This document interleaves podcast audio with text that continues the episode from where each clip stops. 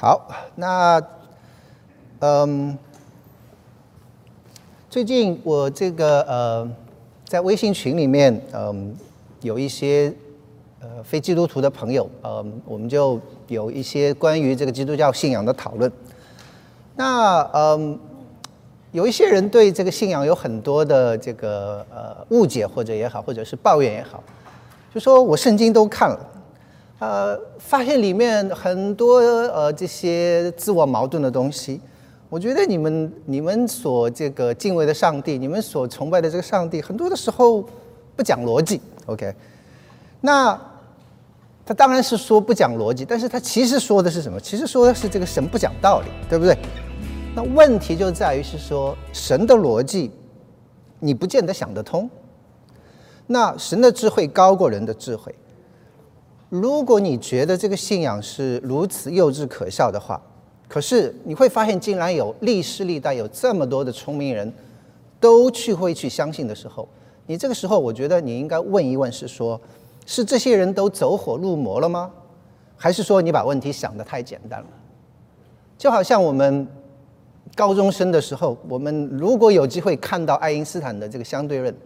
你不会说，我看了几眼以后就说，哎呀，不知道在讲些什么，都是胡说八道，没有任何逻辑。你不会这么想嘛，对不对？可是当他们翻开圣经的时候，就会觉得说，哎，这个东西不合逻辑，所以肯定是胡说八道。有这种先入为主的这种观念在里边。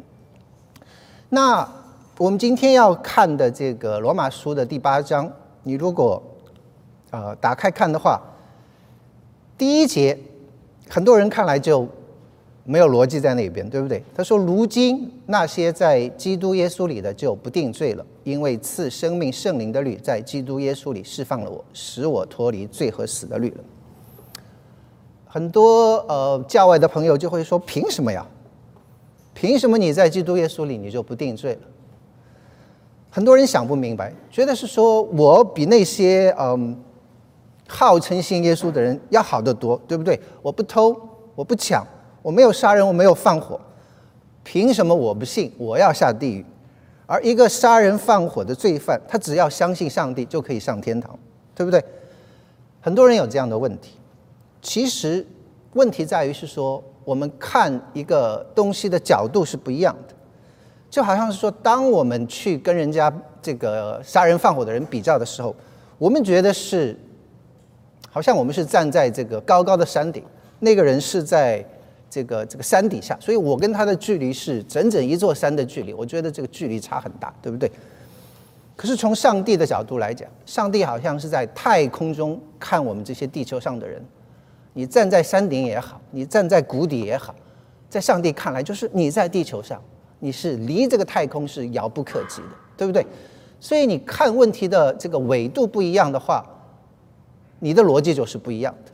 从人的逻辑来讲，说我比他要高得多；从上帝的逻辑来讲，是说你们都在地球上，你们都上不了太空。那耶稣基督像什么？耶稣基督就好像那一那一手可以把人带离地球飞向太空的这个航天飞船，对不对？你搭上了这艘船，你就能够离开地球。你如果是拒绝这一艘呃太空飞船的话，不管你爬多高。你永远不可能进入这个太空，这个就是上帝的逻辑。那当然，这边讲在呃基督耶稣里的就不定罪了，并不是说我们就不用再守律法了，好像我们信了耶稣就可以胡作非为，好像反正有耶稣罩着我们。其实正好相反，律法实在是太重要了，以至于说神要让他的儿子死在十字架上，来满足我们这些律法的需要。以至于说，让我们可以脱离罪和死的命运。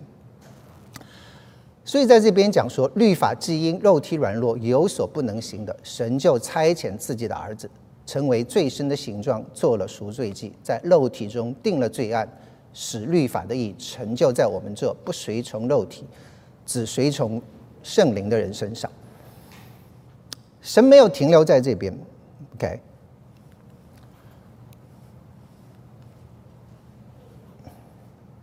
神没有停留在这边，那嗯，他说，呃，使我们呃把这个律法的意成就在我们这不从随从肉体，只随从圣灵的身上。那当耶稣的意算在我们的身上的时候，我们在神面前称义之后，神更是差遣他的圣灵进入我们的心，让我们可以成圣。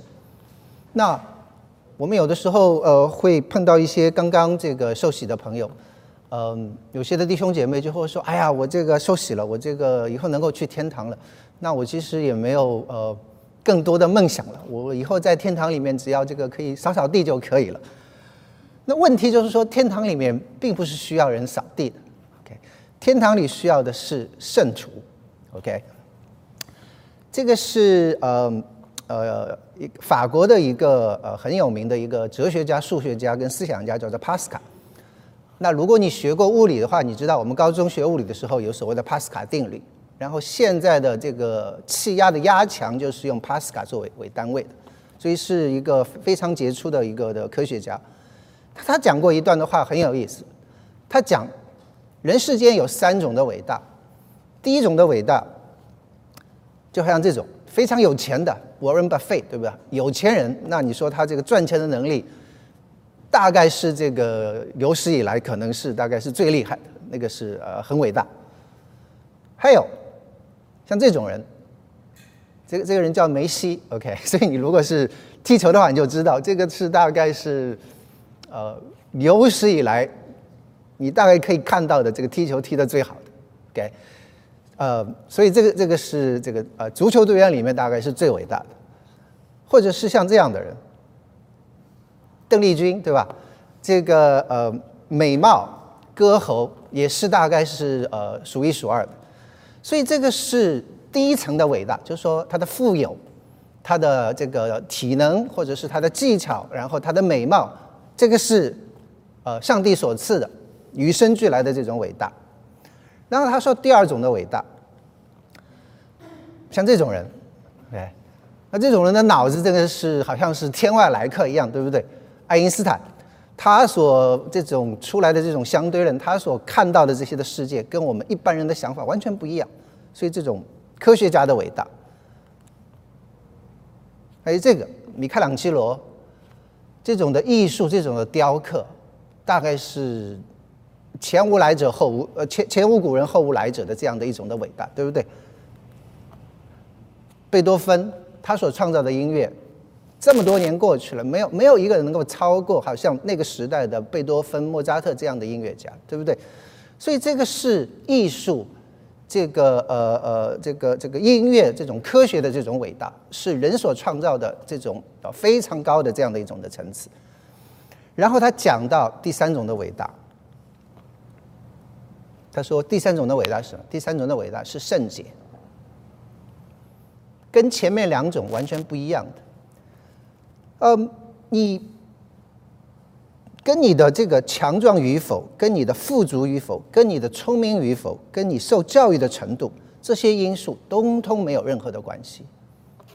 不像前面，前面你需要有天赋，你需要有智慧，你需要有体能，对不对？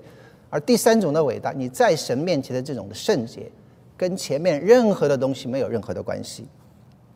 任何一个人都可以走向圣洁之门，从而变得伟大。这个就是帕斯卡所讲的，这个是人世间最高一层的伟大。好，所以在这边我们讲到圣洁，我们讲到神要把圣灵赐给我们，让我们好像要成为一个呃在神面前圣洁、随从圣灵的人，听着好像很抽象，好像很高大上的这个这个感觉，其实不然。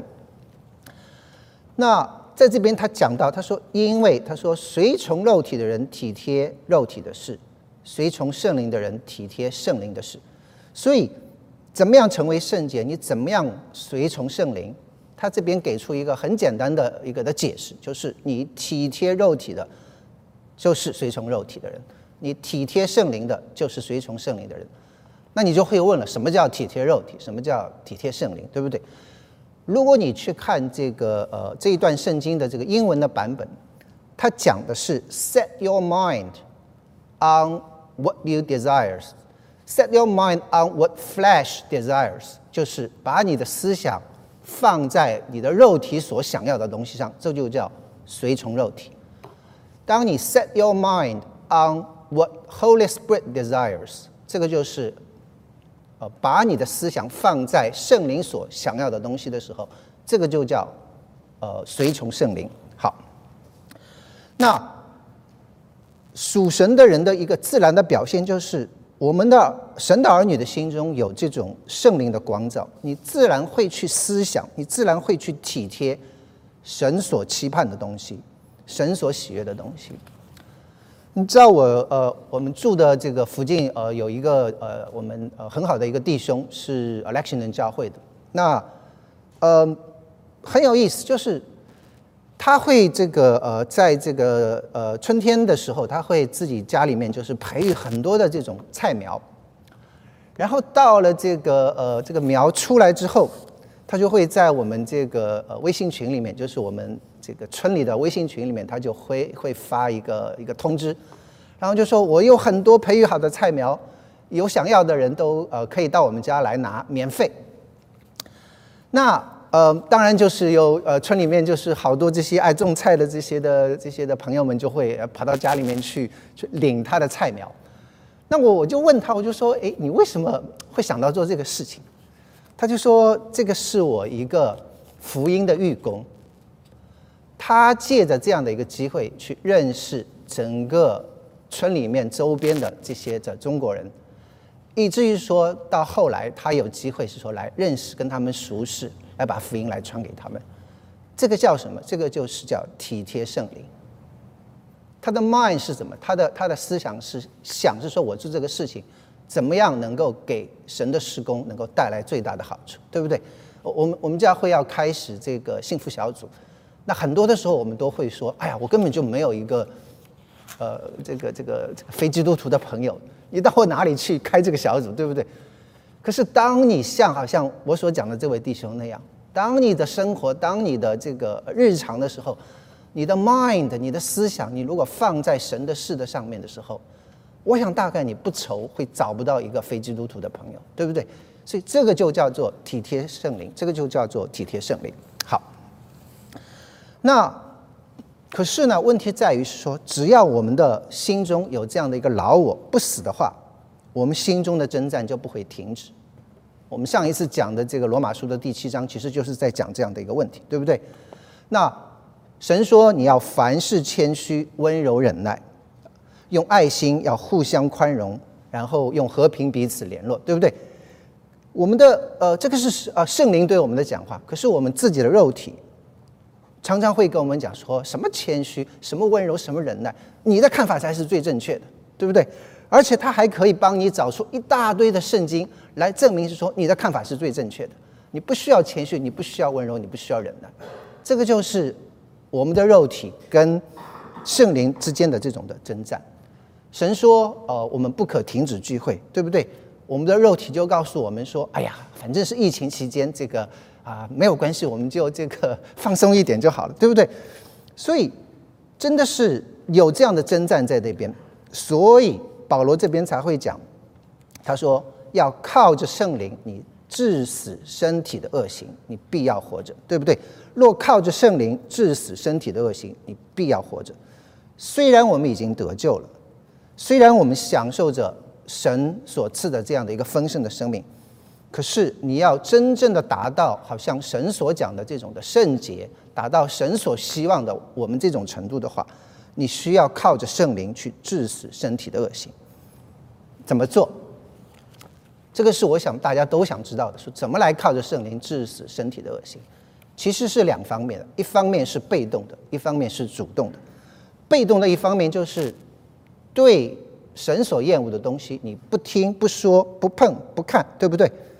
主动的那一方面，你行神所期望的。嗯。我们需要怎么讲？我们讲 take the initiative，就是说你需要主动的去做一件的事情。在以弗所书里面第四章，他讲到他说，让我们这些人，我们要脱去救人。这救人是因人的私欲的迷惑渐渐变坏的。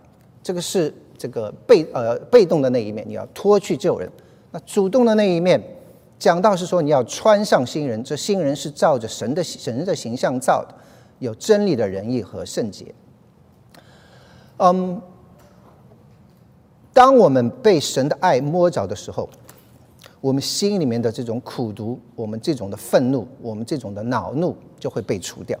OK，嗯，我就想起耶稣讲过的啊这样的一个的故事。你记得在好像是在这个呃路加福音里面，那耶稣到一个财主的家里面去做客，对吧？这个财主也没有呃非常周到的照顾他。那结果后来就来了一个女人，然后呃用这个香膏来抹这个耶稣，然后还打碎这个呃香膏对吧玉瓶，然后还用眼泪来擦耶稣的脚，然后这个呃财主就就觉得这个女人是个罪人，说耶稣怎么跟这样的人混在一起？然后耶稣就跟他讲了一个的故事，他说有一个呃呃有两个人，一个人是欠这个主人五十两的银子。另一个是欠主人五两的银子，结果主人就把两个人的债都免了。他就问那个财主西门，他说：“你说哪一个会感恩多一点？”那很明显嘛，是那个欠五十两银子的，对不对？然后耶稣就说：“那个女人就好像是那个欠五十两银子的，对不对？他的罪被赦免的多，所以他的感恩也多。那我们的问题在哪里？我们的问题就是我们是那些。”好像那个欠了五十两银子被赦免的，可是我们觉得我们自己只欠了五两的银子，甚至是我们觉得我们根本就没有欠银子，我日子过得挺好的，对不对？我来教会是给神面子，我只是觉得是可以丰富我的属灵生活而已。我们从来不觉得我们在神面前是被赦免、被亏欠，这个才是我们最大的问题。所以，当如果你仔细去思想的时候，当你真正看到我们在神面前是如此多么的不堪的时候，你才能真正的去 appreciate 神所赐给我们的这种的恩典，你才会真正的是说被神的爱摸着。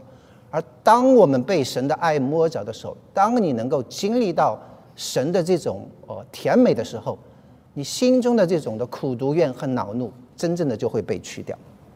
好。我们回过头再来看，他这边讲，他说：“凡被神，呃，凡被神的灵引导的，都是神的儿子。凡被神的灵引导的，都是神的儿子。”嗯，他说：“我们不再，呃呃，需要在活在这个恐惧中。你们所受的不是奴仆的心，人就害怕；所受的是乃是儿子的心。因此，我们呼叫阿巴父，圣灵与我们的心同证，我们是神的儿女。”好。他这边讲到，我们不再需要活在这种恐惧当中。他说，我们所受的不再是奴仆的心。我想到这边的奴仆，我想到一个是罪的奴仆。我们以前是在罪的权势的控制底下；另外一个，我想到的是死的奴仆。我们一直在一个死亡的阴影底下笼罩着，对不对？恐惧的这样的一种生活。可是现在神说，你不再需要你在这样种恐惧中生活，你所受的。不是一个奴仆的心，乃是儿子的心。好像是说，嗯，浪子回头的这样的一个故事。呃，我们不再是需要是说，呃，来害怕，而是像那个浪子一样，当他在外面流浪，在那当他在外面迷茫的时候，他忽然有一天幡然悔悟，他觉得说，我父亲家里有那么多的故宫，吃得好，穿得好，我为什么要在外面像猪一样的生活，对不对？他说：“我回到我的父家父的家中，我哪怕只是做一个故宫，也比我现在的日子要好过得多。”这个就是当他回到呃这个父亲家中的时候，我们大家都熟悉这一段。这个父亲是怎么样？远远的看见他怎么样，就去拥抱他，对不对？没有嫌他身上脏，没有嫌他身上丑，而且是远远的就看到。为什么？因为这个父亲在门口已经盼这个儿子。盼这个浪子回头，盼了很多很多的时候，这个就好像神对我们的爱。我们在外面流浪，我们在外面呃呃做一些让神不高兴的事情，可是神一直等着我们回头，这个就是神对我们的爱。所以他说，最后他说，让我们如果我们和他一同受苦，也必和他一同得荣耀。我们要和基督一同得荣耀，这个是我们做儿子、做神儿子所得的这样的一个的位分。嗯，十八到二十二节，他说：“现在的苦楚，若比起将来要显于我们的荣耀，就不足介意了。然后又讲到这些受造之物，切望等候神的众子显出来，因为受造之物浮在虚空之下，不是自己愿意，乃是那叫他如此。但受造之物仍然指望脱离败坏的辖制，得享神儿女自由的荣耀。一切受造之物一同叹息劳苦，直到如今。你如果去看这个呃呃这个受造之物，神所创造的这个这个世界，你会发现，的确是今天的这个世界跟当年亚当夏娃堕落之前的世界是完全不一样的。当年神所创造的世界是神看着一切都为好，对不对？你如果去看这个创世纪的话，呃，第一章神所创造的世世界，他说一切都好。可是那个时候的世界。创造的目的是为了荣耀神，这个是受造之物它真正被创造的目的。当亚当夏娃堕落之后，地受了咒诅，你就会发现是说，呃呃，这个受造之物浮在虚空之下，有很多很多的问题。我最近看到呃这个这个新闻，这个是七月份的时候，这个一个世界这个自然保护的一个联盟。就发出一个正式的这个这个名单，就是长江白鲟，呃，在中国正式就灭绝。这个是在长江流域的最大的物种。嗯，四川有个这个讲法，就是千斤呃千斤辣子万万斤象，就是说象就是指这个长江白鲟，就是说它长得最大的这个时候可以长到超过一万斤，是非常大的呃这种水呃江里面的这种的鱼，可是呃已经灭绝，再也找不到。嗯，那这个呃过去的这个一月，世界各地，那 Boston 还算好，但是也是这么多年来最热的一个夏天，我觉得是，全世界各地到处都是热浪，对不对？那呃国内有的地方都甚至是有超过五十度的，这摄氏温度超过五十度的，简直是不是一个呃能够让人生活的地方了？你知道？嗯，你再看这个嗯。嗯，这个冰川，这个是我们呃暑假的时候，我们全家去这个加拿大 Banff，呃去那边玩，然后那边是有呃所谓的这个 glacier 有冰川，然后我就看到这个有一个牌子立在那边，你如果仔细看的话，它是讲一九九二年冰川是到这个地方的，那也就是离现在三十年的时间，这个冰川已经往后退的那么远，然后你如果再呃往前走。这个是二零零六年的时候的冰川的到达的地方，十几年的时间已经退到后面，这个后面这个有一条横的那个白白的那个是一条河，所以气候的变化，整个的这个呃受造之物，整个的地球好像，呃在我们的看来，完全没有跟神当年创造他们的这样的一个目的来符合，这就是。罗马书里这边讲的，他浮在虚空之下，等候得赎的日子。好，这个是讲到这个受造之物。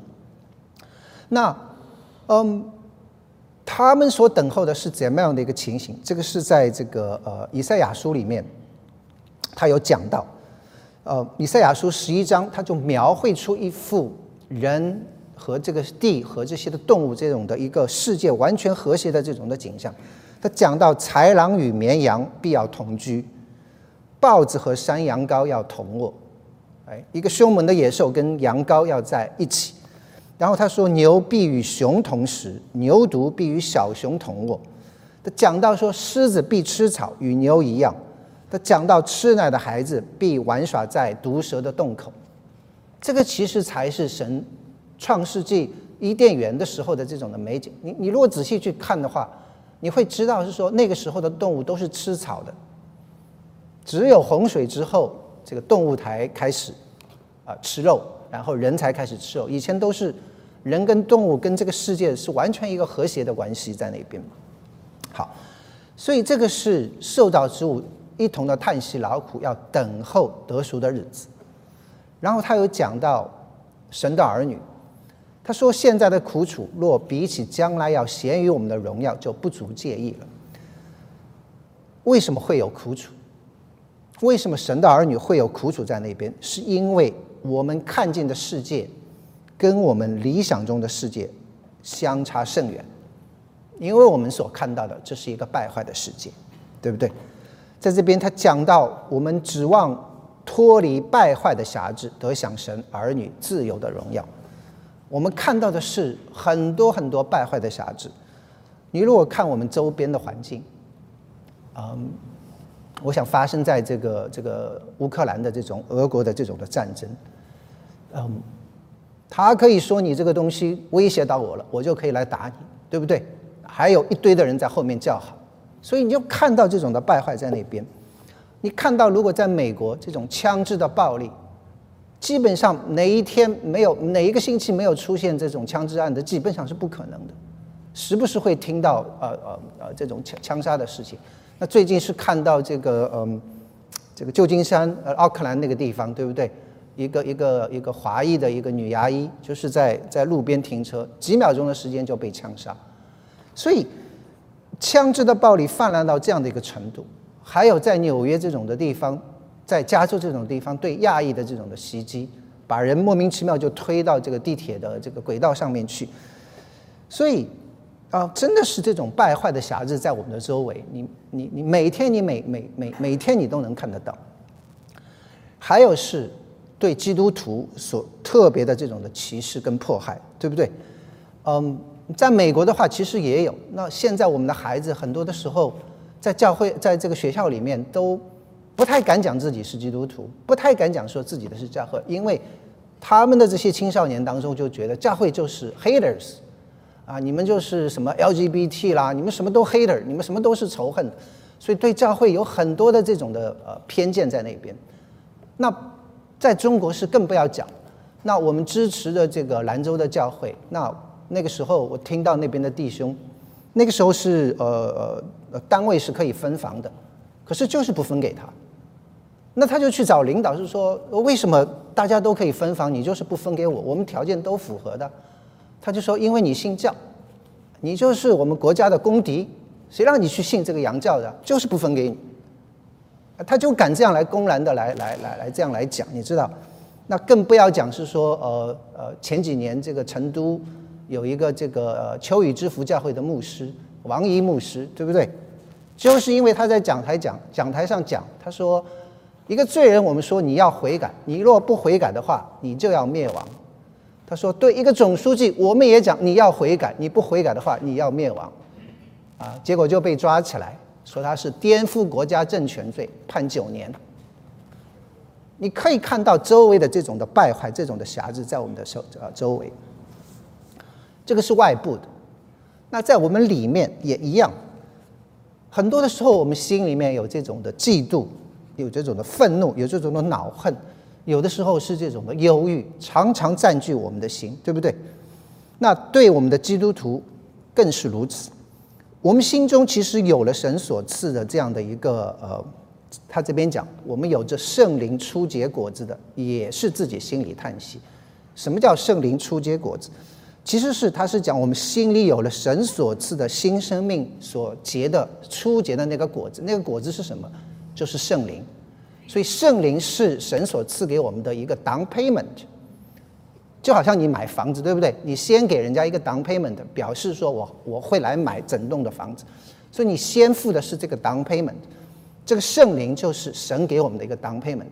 那后面有更大、更好、更美的东西是什么？就是永远的生命，这个是后面的大头。好，所以当我们心里面有了这样的一个圣灵，有了这样的一个 down payment 的时候，我们会对我们行不出基督的样式，我们会更加的懊丧和敏感，对不对？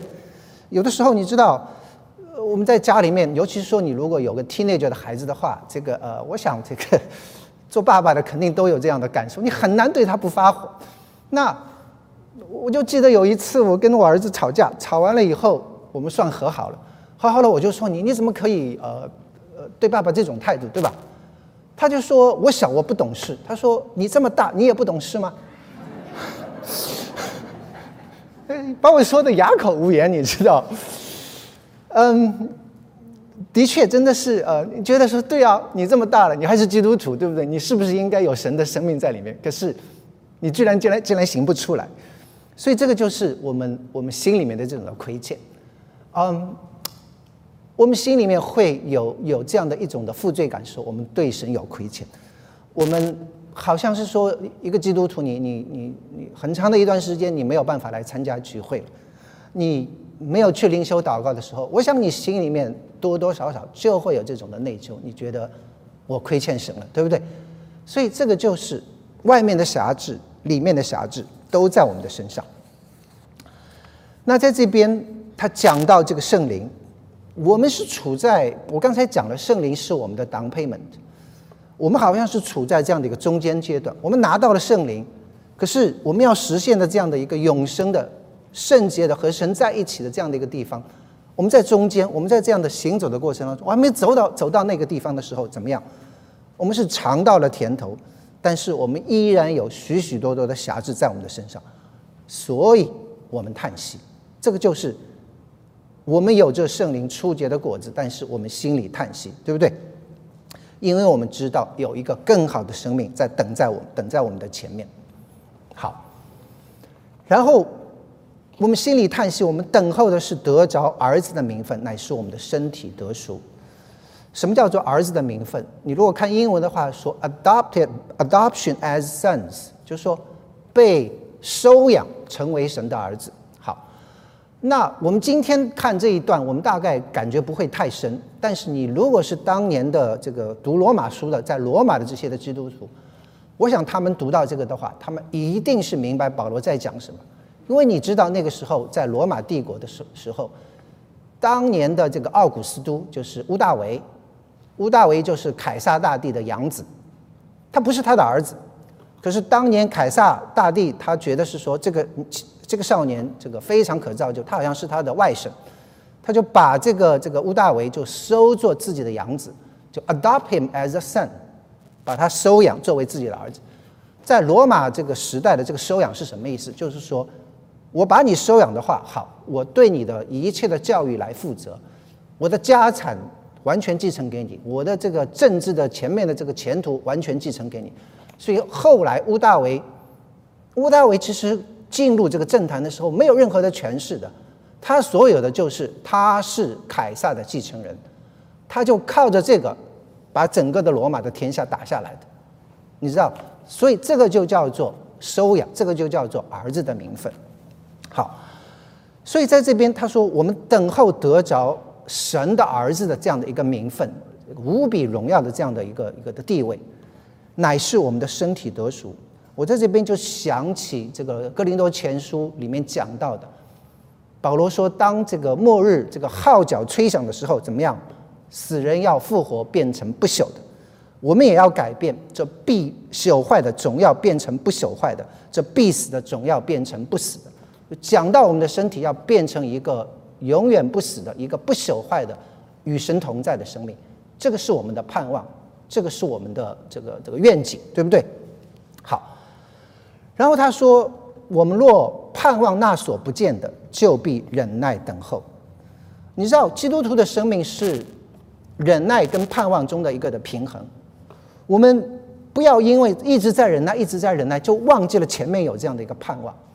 反过来，你不要因为是说前面这个盼望是非常的理想，你就忘了说我们需要有忍耐。所以，我们的生命是忍耐跟盼望中间的一个平衡点。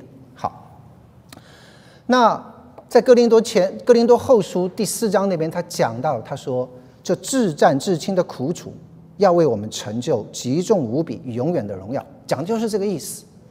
你盼望所不见的，就必忍耐等候，因为怎么样？这至战至亲的苦楚，要为我们成就极重无比、永远的荣耀。这个是呃，在澳门，在澳门有一个这个的洋人的墓地。然后那边葬了啊很多的宣教士，那其中你在这边看到右边的有一个石碑的那个是马里逊的墓，Robert Morrison 就是呃新教基督教进入呃中国传教的第一人，就是呃马里逊。左边的你看这个上面有一个这个有一个这个牌子的对不对？有个呃就是左边的那个墓是叫呃塔约尔的墓。马里逊的故事大家都知道，塔约尔大概没有多少人知道塔约尔是谁。你如果放大了看，这个是立在那个墓碑上的牌子。塔耶尔牧师玛利亚的父亲戴德生的岳父。玛利亚是嫁给了戴德生，然后塔耶尔是啊这个这个戴玛利亚的父亲。然后上面刻着的字是啊启示录二十一章里面一段话：他们虽至于死，也不爱惜生命。然后后面还有一段写着的是塔耶尔呃自己讲的，他说：“任何使我无法为中国舍身的意念，都会令我极其沮丧。”那台尔是在呃英国那个时候，当他听见这个马里逊他们开始在对华宣教的时候，他跟他的妻子就参加马里逊的中文班，跟着马里逊去学中文。然后他们就进到这个这个亚洲，那个时候中国是不能进去的。那中国的这个大门打开是鸦片战争以后，那他们去的时候才一八三几年的时候，中国是进不去的。所以他们先是来到这个马来西亚的这个槟榔屿，在槟城在那边开始在华人中间做这个宣教的工作。那台尔是在这个槟城在马六甲这个两地都是在马来西亚那一块，一直做这个宣教的工作。做这个教育的工作，他跟他的太太，这个开办女子的这个这个学校，因为那个时候中国没有太多的这个女子教育，呃呃，都是男孩子才有受教育嘛，所以他们就看到是说这个不行，他要他要来做这个这个女子的教育，所以就办女校。那你知道那个时候真的是这些宣教士，你如果看他们所经历的，真的是很艰难的。女校办起来，场地有了，校舍有了，老师也找到了。学生也都联系好了，说要来。那最后到了开学那一天，没人来。那为什么？因为这种家长最后的观念就是，女孩子要读什么书？女孩子在家里面绣绣花就可以了。所以一开始工作开展起来是非常的艰难，而且这些呃宣教士并不是我们所想象的，是说啊这个每天为神打这个美好的胜仗，这个心里面就非常高兴，不是这样的。前面有很多的这个这个难处的，而且同工之间也有很多的矛盾。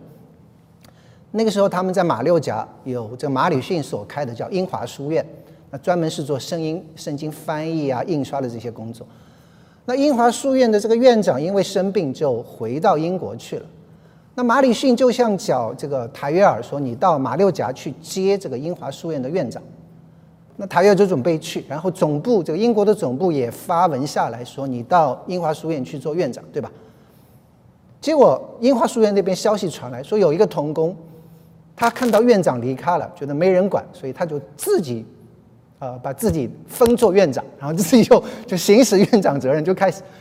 那这个马里逊要这个这个台约要去的话，那不就是两个人在在争到底是谁是院长吗？所以台约就就呃呃不想去。所以就有这种的这种的呃矛盾在那边，你知道？那最后是台尔，当然是呃，就是跑到马六甲，还是开始英国又另外派了一个院长在那边来接任，然后台尔才过去来辅助。那你知道台尔在那边做这个传扬福音啊，翻译圣经，做这个女子教育。那他做的最杰出的一个事情是中文活字。他是中国现代活字印刷的这个奠基人。你说啊，活字印刷不是这个我们我们小时候都念过必胜嘛，对吧？这个这个很早以前，什么宋朝的时候就开始有必胜活字。你知道他造的那个字，中国是后来是没有用的，那只是一个一个玩具而已。大规模印刷，中国后来一直是用这个雕版印刷，还是用木刻的。因为什么？因为你这个活字印刷没有那么简单，你这个。玩一篇文章，稍微稍微这个弄几个泥块烧一烧，哎，很好玩，对吧？那只是雕虫小技而已。可是你要真正印一本书，你会发现是说，比如说你你印这这这呃这一本书里面的一段话，你不是说只有一个字就可以了。你比如说这个我们汉语里面最常用的“你的、我的、他的”的，对吧？这个的字，你这个活字印刷这个活版，你大概就要好多个，不然的话，你不能说我只有一个的。你印完以后，另外那个地方怎么办？你不能空着嘛，对吧？所以台约尔做的就是这个事情，他把这个中文的这些的四书五经做了几年的功夫，就在那边做，就是说数字，知乎者也的这个知一共出现过多少次，然后这个呃这个者出现过多少次，也出现过多少次，然后他做一个统计，做一个科学的这样的一个表格，是说。每个字的字频是多少，我大概需要造多少的活字，然后向英国总部来汇报。那最后是拿到资金再开始造，所以他那个是造的是钢钢制的字模，一天只能做一个，他就这样做了大概十几年的时间，然后整套的这个这个模具出来以后，中国的活字印刷才从他开始。你今天看到的这个上面的这个字，这个叫宋体字，所以我今天还跟呃东俊讲说，你不要改我的字体，这个宋体字就是当年台尔创造的。我们今天所用的所谓的这个宋体字，那台湾叫做明朝体，OK？为什么这个台湾叫明朝，中国叫宋朝，这个大陆叫宋朝，我就搞不懂。但是这个叫宋体字，明朝体，那就是当年台尔所所所创造发明的这样的一个字体。你知道，做了很多的贡献，而且他真像他所讲的，为中国舍身取命，他最后是。在这个呃香港开会，结果染上这个热病，那最后是葬在澳门。所以你看到的这个墓地是在澳门的这样的一个墓地。好，当然澳门现在是回归中国，这也真的是实现了台尔的愿望，因为当年他就说我要葬在中国。好，当这个台尔过世之后，他的太太继续在那边做女子教育。那三年之后，他的太太也过世了。十年之后。台尔过世十年之后，他的两个女儿，大女儿跟小女儿，全部都嫁给当时在华宣教的这个宣教士。那他的小女儿玛利亚就是嫁给当年在啊中国宣教的戴德生。等到了这个呃呃一八七七年，大概是这个嗯这个台尔过世了，差不多要三十四年之后，他的他的大儿子也继承爸爸妈妈跟两个妹妹的遗志，进入到中国上海。在在当时的这个呃呃大英这个圣书工会里面，为中国工作了差不多二十年的时间，那最后是死在上海，也葬在上海，所以一家全部都是奉献给中国，所以你看到的这个是两代人，这个两两个两个家族，马里逊的家族，台尔的家族，嗯，戴德生的这样的一个家族，全部是，你知道戴德生是一家五代，对不对？都是奉献给中国，那台尔也是一样。我觉得这些人就好像刚才我们所念过的，他们盼望那所不见的，就必忍耐等候。当他们在中国大门之外，在那边忍耐等候的时候，他们深信有一天中国的大门会打开。那的确，到今天你如果再啊再看这个中国的话，完全是这个马里逊跟这个台尔没有办法想象的，对不对？这些的基督徒差不多是上千万的基督徒在中国大陆。好，那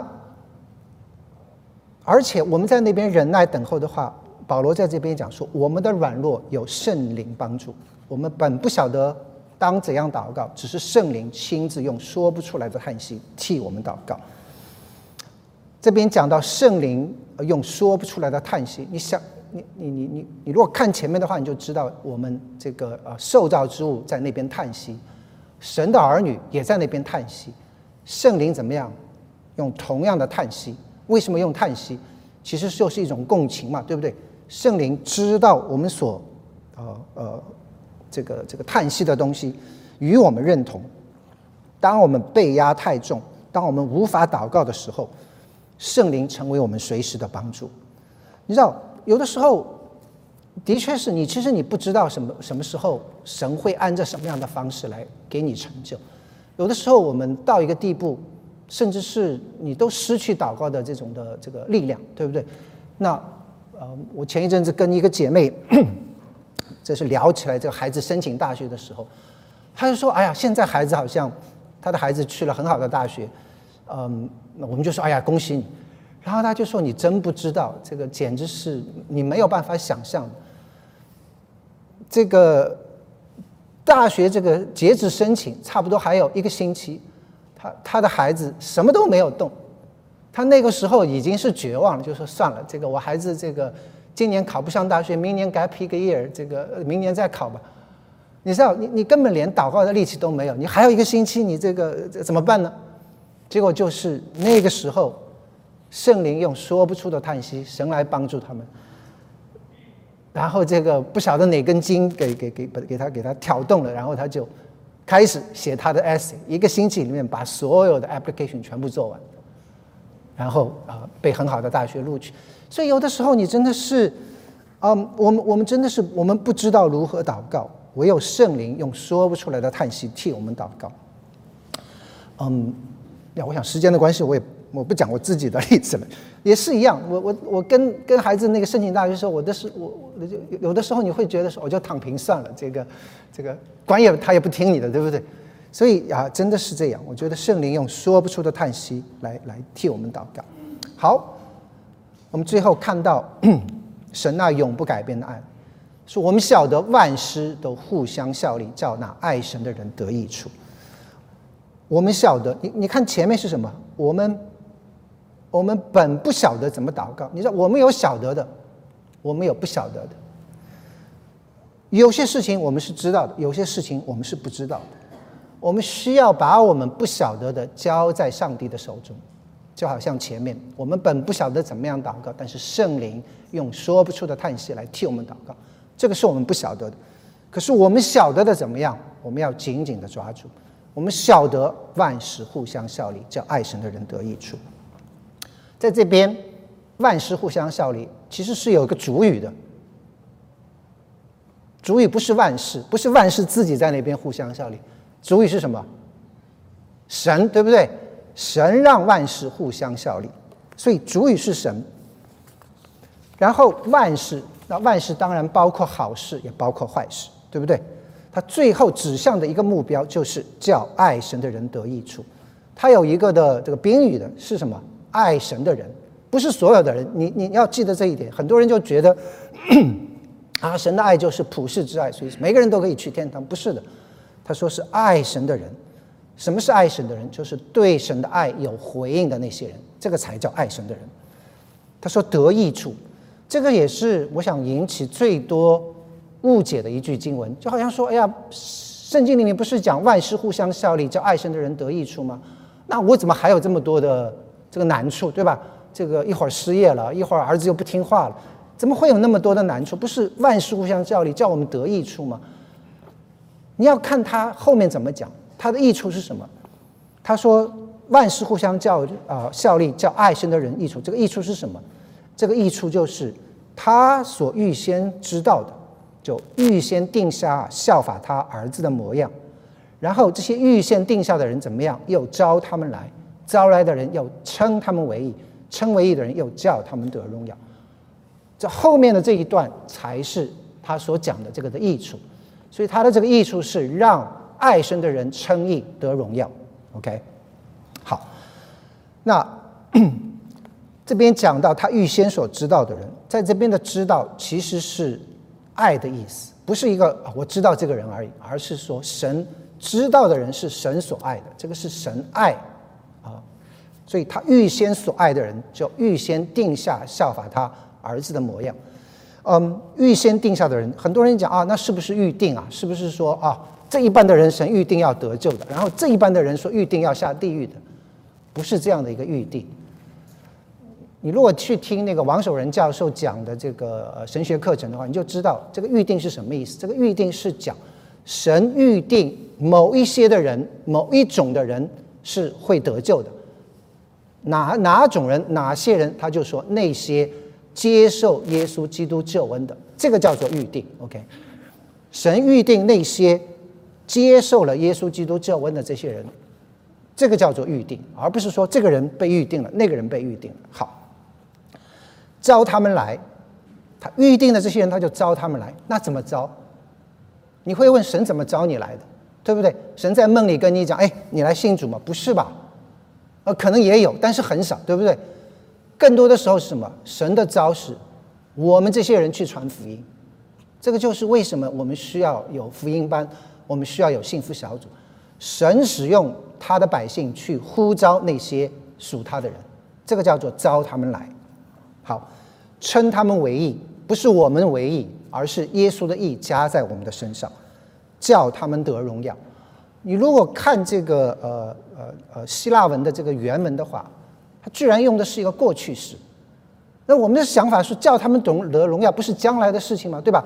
招他们来，这个都已经成就了，然后称我们为义，这个也已经成就了。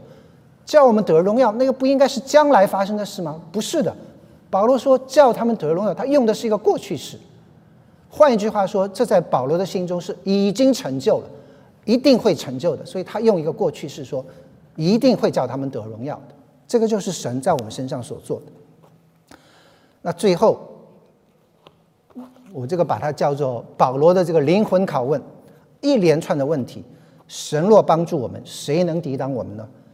呃呃，神若帮助我们，谁能控告神所拣选的呢？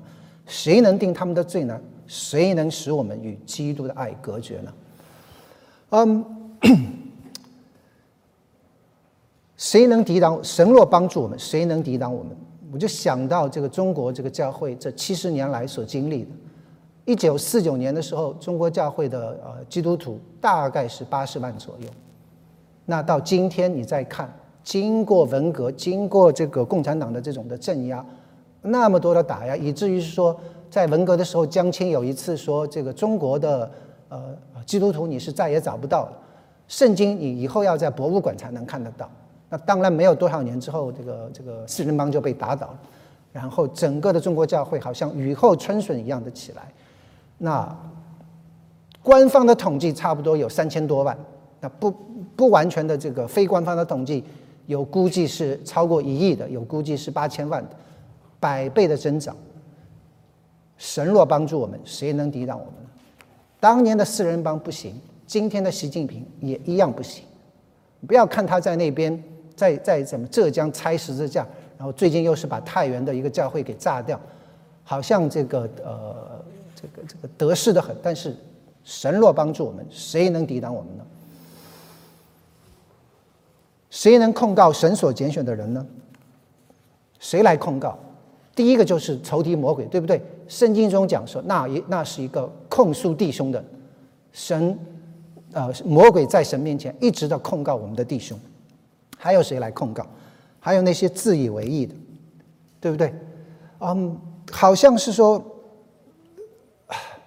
很多的，我觉得呃，我们尤其是在教会里面的弟兄姐妹，当我们我们的神学的想法跟人家不一样的时候。当我们的政治观点跟人家不一样的时候，当我们对一件事情的做法不一样的时候，不要老是去把人家当做仇敌来看待，对不对？嗯，好像是动不动就说你这个是假教师，你这个是假基督徒，嗯，不要这样。我实在是呃这几年来，因着这些美国社会的纷争，美国社社会的这种的割裂，我实在是看到太多这样的 case。呃，就是因为说这个人去支持了拜登，所以就把他当做仇敌来看待。不要这样，就是因为这个人去支持了 Trump，所以就就就不配做基督徒。没有这样的，你是把仇敌当做当做仇敌，你不要把自己的朋友，你不要把自己的兄弟姐妹来当做仇敌，好不好？所以耶稣就讲，你不要只看见人家眼中的刺，却看不见自己眼中的良木。OK。也许你在某一件的事情上你做得很好，你很有公益之心，你很有呃很有恩赐，对不对？可是你不要拿你的长处去跟人家的短处比，你不要只看见人家眼中的刺，却忘了自己眼中的良木。如果你是一个完美的人的话，你就不需要这个救恩了。想明白这一点，好。那最后谁来控告？我们自己。尤其是呃，我我们一些在呃在在在组里面的弟兄姐妹，我们常常会控告我们自己，我们觉得是说，哎呀，我怎么会变成这个样子？我怎么做的这么不好？没有一个罪大到主耶稣无法来赦免，OK？没有一个罪大到一个地步，主耶稣无没有办法来赦免。如果你真的是觉得自己不配，重新回到主耶稣的面前，神一定，我们若我们的罪，神一定赦免我们，对不对？这圣经中讲的。谁能定我们的罪？有耶稣基督已经死了，谁能使我们与基督的爱隔绝呢？我们大家一起来念，好不好？谁能与我们基督的爱来隔绝？难道是患难吗？是困苦吗？是逼迫吗？是饥饿吗？是赤身露体吗？是危险吗？是刀剑吗？如经上所记，我们为你的缘故，终日被杀，人看我们如将宰的羊。然而靠着爱我们的主，在这一切的事上已经得胜有余了。那最后。我们用这一段来结束我们今天，因为我深信，无论是死是生，是天使是掌权的，是有能的，是现在的事，是将来的事，是高处的，是低处的，是别的受造之物，都不能叫我们与神的爱隔绝。这爱是在我们的主耶稣基督里的。愿神赐福他的怀。把时间交给陈牧师。